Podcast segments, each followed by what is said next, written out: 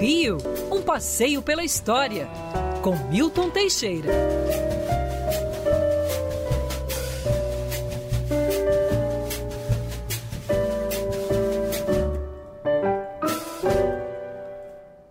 Grande professor Milton Teixeira, bom dia, querido, que saudade. Bom dia, Rodolfo, bom dia, Pinho, Bom bom, dia. dia. Lacerda, que está aqui, bom família Band, queridos ouvintes. Só lembrando que a Band fez uma, a Band TV fez uma grande entrevista comigo no Jardim Botânico, eu vestido de Dom João. Eu vi Semana na passada. série. Eu vi na série especial, você estava maravilhoso. Aliás, professor, dá aí, por favor, uma palhinha sobre o Jardim Botânico. Jardim Botânico, as espécies que vieram no primeiro momento, elas vieram de Portugal com a família real? Ou, na verdade, eles chegaram e montaram depois, ou de- eh, determinaram, enfim, a criação do Jardim Botânico? Não, o Jardim Botânico foi uma criação de Dom João VI, estimulado pelo, pelo, prese- pelo eh, ministro Dom Rodrigo de Souza Coutinho, Conde Linhares, ministro da Guerra e Ultramar, que queria incrementar a nossa agricultura. E ela foi fruto de dois saques. Um ao Jardim Gabrielle, na Guiana Francesa, nós tomamos a Guiana Francesa, um dos primeiros atos de Dom João, saqueamos o jardim, trouxemos as sementes para cá, e o outro também num jardim das Ilhas Maurício, onde vieram, aliás, as tais palmeiras reais, né, que estão até hoje lá no Jardim Botânico. O Jardim Botânico foi inaugurado ainda em 1808 como uma fábrica de pólvora. Olha que coisa doida. Essa fábrica de pólvora acabou explodindo, provavelmente num teste de qualidade, em 1826 Caramba. e foi para Magé. Felizmente o, jar, o, jar, ah, o terreno adjacente era enorme, aí tiveram a ideia de implementar, plantando essas sementes que eles conseguiram, e teve muito sucesso. Eles mandaram inclusive vir chineses para plantar chá. Não deu muito certo, porque nenhum deles queria plantar nada. Eles venderam as sementes e compravam ópio. Ficavam fumando ópio lá no alto da Boa Vista, na, na- onde é hoje a Vista Chinesa. Foi a primeira boca de fumo do Rio de Janeiro. Então, tem esse- isso aí. No final, acabamos até produzindo um pouco de chá, passou para São Paulo. Até hoje, São Paulo tem o viaduto do chá, é por causa de Dom João. E o jardim tornou-se uma realidade, foi aberto ao público com a independência e está lá firme e forte, muito bem cuidado, realmente abrindo as visitas noturnas, mas eu já fiz lá uma visita como Dom João VI. uma roupa maravilhoso. pesadíssima, um calor de lascar. Calor infernal. O rei sofreu. Não, pior que ele só Agora- tomou um banho na vida, né? É. É, é verdade, você contou isso já aqui. Inclusive tem a casa de banho, a propósito deste episódio, tem a casa de banho muito hoje abandonada É e lá tal, naquela Caju. região do Caju, né? É Lá no Caju, ela pertence à Colurbe, a última informação que eu tive que estava fechada. Ela, realmente É. ela está num lugar que é um pouco arisco, né? É cercado Sim, por sim. comunidades, é um local que não tem saída, que não tem condução fácil. É tudo complicado ali, mas é uma belíssima residência e um acervo fantástico. É, e ele tomou um banho na Baía de Guanabara, não foi? Na professor? Praia do Você Caju, contou sim. que ele estava, inclusive, ele entrou dentro de um tonel, não foi isso? Foi, foi baixado pelos guardas da Baía da Guanabara. Como ele não tomava banho há 50 anos, provavelmente começou a poluição da Baía ali. Acabou com os peixes todos ali. É. Matou tudo, né? Professor, Deixa eu trazer para a conversa, Rodolfo, Felipe Moura Brasil, que também está na salve. área. Salve, Bom salve. dia, Felipe. Bom dia de banho tomado cheiroso, né? Isso é importante para trabalhar. Já que A gente finge, né? No mudou. rádio a gente pode falar qualquer coisa, né? É, que aceita, né? Sem cheiro, aceita, né?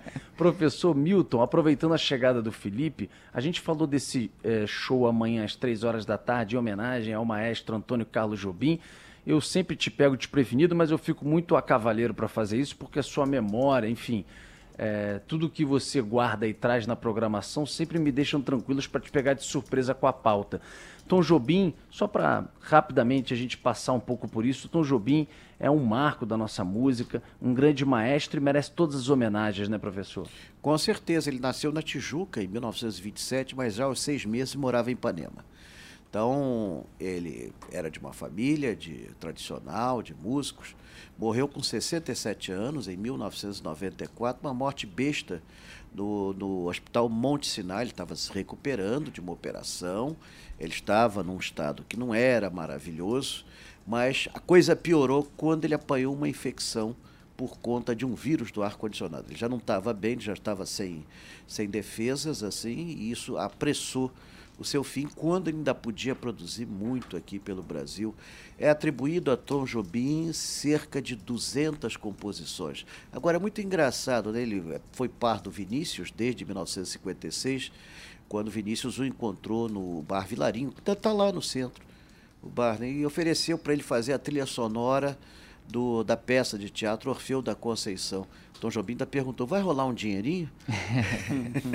a peça foi um fracasso, mas olha, a amizade perdurou até o fim da vida. Foram irmãos de espírito e, e infelizmente o Vinícius faleceu antes, em 1980, e ele, ele foi em 94. Cheguei a conhecer Tom, que me chamava de Miltinho era um gozador. Se ele tivesse aqui, ele cantava para vocês. Ele era, ele era incrível.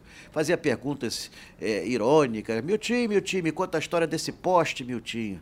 Ele era assim.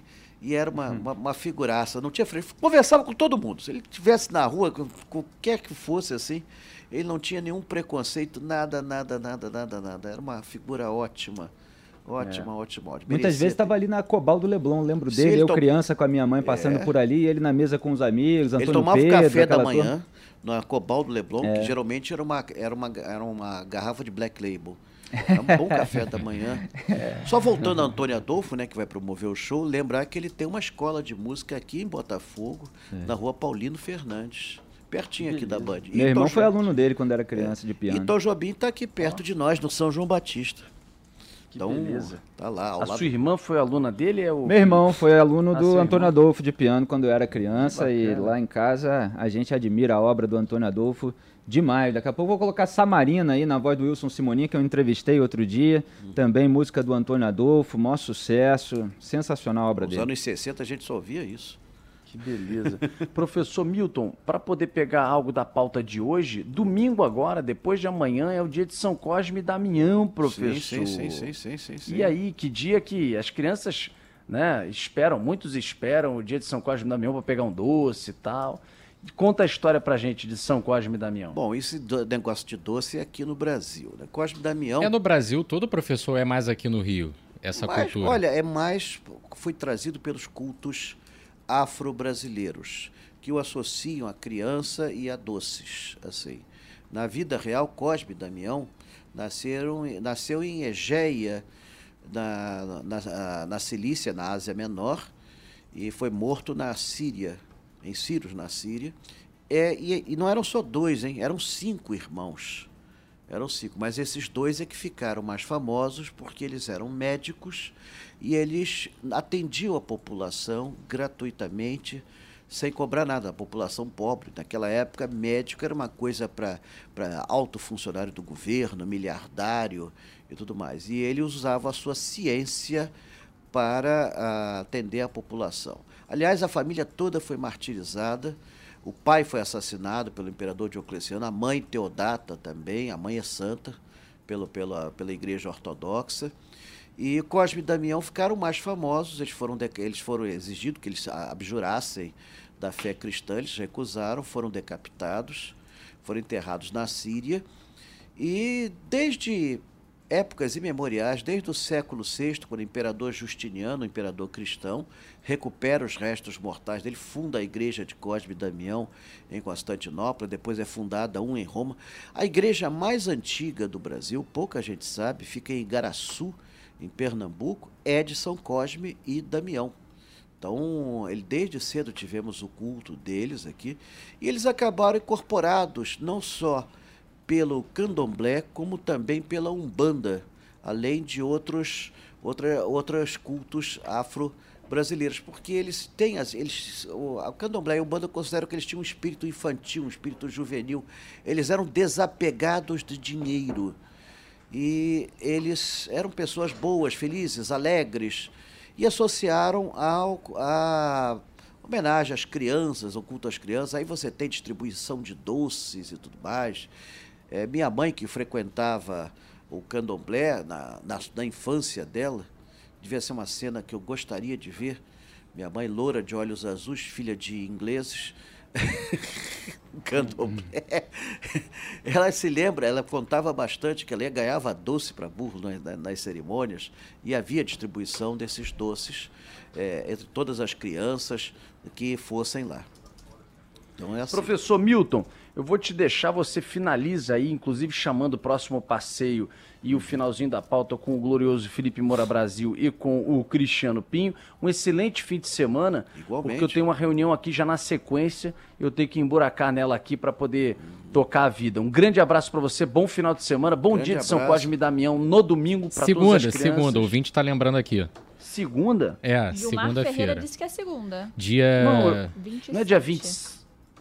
Olha. É dia 27? Eu tinha visto que era dia 26, então é segunda-feira. Em alguns então. lugares é celebrado 26, noutros é 27. Ah, Agora, na Europa Oriental, a, durma com um barulho desse, são três datas diferentes. É, pelo que eu tô vendo aqui, hum. os seguidores de candomblé, umbanda e outras religiões de matriz africana é, adotam o dia 27 de setembro, mas é. aí três é, dias pra... A igreja que a bala vai pra 26. rua, que é o que a criançada quer saber. Escuta, o negócio é que você ganha doce dos dois ah, dias. Ah, é isso. Na igreja católica é 26. Então. Deixa mas... rolar, deixa deixa rolar, é vai ganhar doce nos é. dois Vê dias. quando no samba vai pra rua bala, pra avisar as crianças aí. Bom fim de semana pra vocês. Beijo Valeu. a todos. Valeu. Tchau, tchau. Só complementando, Pim. No ah. samba de Arlindo Cruz, gravado por Zeca Pagodinho, é 27 de setembro. 27 de setembro eu sempre me lembro, não esqueço de dar Cocada, paçoca, suspiro, pipoca, bolo, balabola, cuscuz e manjar. É, daqui a pouco eu vou botar Mole. aqui.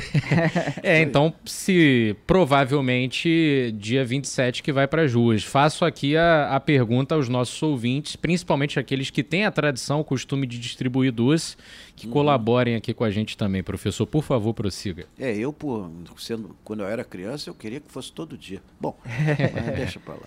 Bom demais, bons tempos. Bom, fizeram-me também uma pergunta sobre a primeira partida de futebol no Rio de Janeiro. Ah, é verdade. Que confusão, meu Deus, porque cada, cada historiador cita uma data diferente. Você tem a versão oficial do Oscar Cox, nascido no Rio, mas filho de ingleses, que teria realizado em 1 de agosto de 1901 uma partida de futebol no Rio Cricket Club, lá em Nicteroy, é, é, que durou 40 minutos e, e, terminou em empate de 1 a 1 e isso causou mais espanto à crítica da época do que qualquer outra coisa, porque ninguém tinha visto uma competição que terminava em empate. Sempre você, você compete para ganhar. É, acabou? Pois é. ninguém entendeu isso. Bom, também é, é, era, era novidade. Teve um público ótimo, 15 pessoas. É, provavelmente. Você, você pensar que do jeito que está o jogo hoje em dia, com a limitação de público. Está 15 pessoas, está perfeito, ninguém entendendo porcaria nenhuma de como era a partida. Mas foi assim. Agora, fala isso para um banguense para ver o que é bom para tosse. Pessoal de Bangu diz que não tem Oscar Cox, Charles Miller, coisa nenhuma. Diz que o futebol no Brasil inteiro surgiu em Bangu, em Bangu, na fábrica de tecidos Bangu, por intermédio do escocês Thomas Donahue, que, claro, todo mundo ninguém conseguia pronunciar. Esse nome era do, é, é, seu Donal. Então, Thomas Donahue, que teria trazido, aliás, a esposa dele trouxe dentro de uma caixa, encomenda da fábrica de tecidos, uma bola oficial de futebol e organizou uma partida entre uma equipe de ingleses e brasileiros em setembro de 1894, antes de Charles Miller, em São Paulo, antes de Oscar Cox. Aqui no, eu gosto mais do Oscar Cox. Eu porque também. um ano e pouco depois ele fundaria o meu grande Fluminense. O maior time do Brasil. Exato, o mais antigo, que ensinou todos os outros pai postiço do Flamengo. Agora Isso justifica. a relação entre vocês. Agora entendi. Isso justifica porque o nome é Fluminense Futebol Club. Futebol né? é uma homenagem a todos nós cariocas. Não é existia é a palavra chique. carioca. Todos nós éramos chamados a épocas de fluminenses. Tem uma homenagem ao povo do Rio de Janeiro. O único time que homenageia o povo do Rio de Janeiro. Então, o Futebol Club onde se jogava cricket, né? É, cricket. Oh, oh yeah. Oh yeah. Mas seja como foi, Bango Conta-se que foi em setembro que houve, não tem uma data certa, assim, um dia certo, alguns apostam 19 de setembro, outros apostam outro, mas foi em setembro de 1894 que ocorreu essa primeira partida. Aí fica a briga para quem quiser, né? Tem uma estátua do Thomas Dunnery com 4 metros de altura, esperando para ser colocada em frente ao estádio do Bangu. É, tá pensando o quê? O, o time do Bangu só veio a ser fundado em 1904 com funcionários da fábrica de tecidos Bangu, que à época era um complexo gigantesco, era praticamente uma cidade dentro do Rio de Janeiro. A fábrica era tão grande e tão tenebrosa que foi usada como cenário daquele filme Olga como sendo um campo de concentração nazista. E fizeram nevar em Bangu. Olha que coisa, hein? Só o cinema brasileiro para fazer nevar em Bangu. Mas então você tem esse predecessor. Aí você vai ouvir que os petropolitanos vão dizer que já em 1883 se jogava futebol em Petrópolis, no Colégio Paixão, onde Mr. Alexander é, olha, não só nome bem brasileiro. Mr. Alexander treinou os alunos para jogar futebol. Futebol. Tentaram aportuguesar o nome futebol na época, não deu certo. Ludopédio. Você aceita isso? Nunca, né? Ludopédio. Futebol. Futebol ficou melhor. Go! E tudo mais. As roupas eram curiosíssimas. Era uma bermuda enorme, a camisa social. O goleiro usava boina mas o interessante é que a, essa partida do Rio Cricket teve que ser realizada lá porque essa era a roupa íntima masculina da época. É. E sabe-se hoje que muitas mulheres iam aos estádios não para ver a partida, diava, mas vinham para ver as pernas dos homens. É. Olha. E ficavam torcendo o lenço em volta do pescoço. Daí surgiu a expressão torcedora e aí torcedor. Já ficavam nervosos. Não sei se tinha homem também torcendo a gravata, mas seja como for, mulher tinha. Mulher tinha torcendo assim, as sharp, né? Na, Ousadas tinha... para a época, hein? Exatamente. Iam lá para ver as pernas masculinas, porque ninguém conseguia ver. Porque, ah, o homem andava vestido até sapato, né? Era uma calça comprida, calça social. Então o futebol também revolucionou o desejo feminino no final do século XIX. E aí vocês escolhem a data que quiser. Eu não quero brigar com o pessoal de Bangu, eu não quero brigar com o pessoal de Petrópolis. E, claro, não quero deixar de falar do meu querido Fluminense Football Club. É, com o pioneiro Oscar Cox, que teria inventado o drible, o chute de calcanhar. Sensacional, professor. Bom tê-lo aqui na, na nossa casa, no Grupo Bandeirante de Comunicação. Isso é um indicativo de que Maravilha. hoje temos passeio, né? Assim, nós temos hoje um passeio, é, e esse passeio vai ser pela antiga Barra da Tijuca e parte de Jacarepaguá. Você sabia que Tarzan foi filmado na Barra da Tijuca? Sério? É! Tarzan foi. Você viu o que, que era aquilo. Você sabia que já se fez um filme, aliás, Terra em Trânsito, Glauber Rocha, onde Cabral desembarcava na Barra da Tijuca. Pô. É, o negócio era assim lá. E tem filme do Roberto Carlos em ritmo de aventura no deserto do Saara, da Barra da Tijuca. É incrível, nós vamos ver cenas incríveis. Eu e Marcos Lacerda, a turma da pesada, no sentido que a palavra possa ter. Estaremos aqui meio-dia e trinta, nós vamos fazer o nosso passeio virtual Queríamos fazer mais de Jacarepaguá, mas não deu para arrumar em tempo é, fazer um, um, um, trabalho mais completo. Mas vamos pegar a Barra da Tijuca, vamos fazer um trabalho o mais completo possível. Vocês vão ver o disco voador da Barra da Tijuca. É, teve disco, disco voador. Hoje está cheio de ET aqui, algumas até nós já elegemos aí nas últimas eleições. Mas seja como for, ali foi o primeiro disco voador avistado no Brasil, foi sucesso no mundo todo. E é isso, minha mulherzinha hoje está em Laranjeiras, inaugura hoje a Feira de Antiguidades da AMAL, Associação de Moradores e Amigos de Laranjeiras. Que beleza, hein? Exato, ela está lá vendendo. Eu deveria estar lá, mas claro, prefiro estar aqui. É na, não, na quadra da, da AMAL, ali pertinho da, da Rua das Laranjeiras. Está lá ela trabalhando e amanhã estamos na feira da Praça 15. Curiosamente, amanhã estaremos vendendo duas imagens de Cosme e Damião antigas, não a minha, que é de madeira do século XVIII, que é linda. Tá lá. é isso então, professor Milton Teixeira. Convite feito para os nossos ouvintes que quiserem visitá-lo na Feira de Antiguidades em Laranjeiras daqui para frente, na Feira de Antiguidades da Praça 15 amanhã e daqui a pouquinho um é. passeio pela história no YouTube. É, Meio dia e pouquinho, né? Na sexta-feira eu só vou poder ir depois do, das 11, depois da minha coluna na Sim. Band. Então, mas hoje, excepcionalmente, que é a inauguração, infelizmente eu não pude ir. Desejo sucesso, espero que ela venda bastante, ganhe muito dinheiro. Ela que ela é que é minha, minha força, não só emocional, mas financeira também. Que beleza. Que maravilha. Pra gente encerrar então com chave de ouro, a pedido, Natália Teixeira, por favor, nossa DJ. É, como é que é o nome Minha da parente, música mesmo? Hein? Sou Milton Teixeira. Sa... Qual é? Tem Samarina na voz Samarina. do Wilson Simoninha, Todos música de Antônio Adolfo. Descendo a rua da ladeira, só quem viu pode contar. Que beleza. Cheirando a flor de laranjeira, Samarina Sextou bonito. De saia branca, Simonal cantou. É. Filho dele. Para o. Com seu jeitinho tão faceira, fez o povo É isso. Daqui a pouquinho, então, meio-dia e pouquinho, um pouquinho mais cedo hoje, logo que acabar o jornal Band News Rio, primeira edição, já pode correr para o YouTube Band News FM Rio, ou quem já estiver nos acompanhando pela live, permaneça por lá para acompanhar um passeio pela história. Obrigado, viu, professor? Obrigado a vocês, até a próxima. Ótimo fim de semana. Obrigado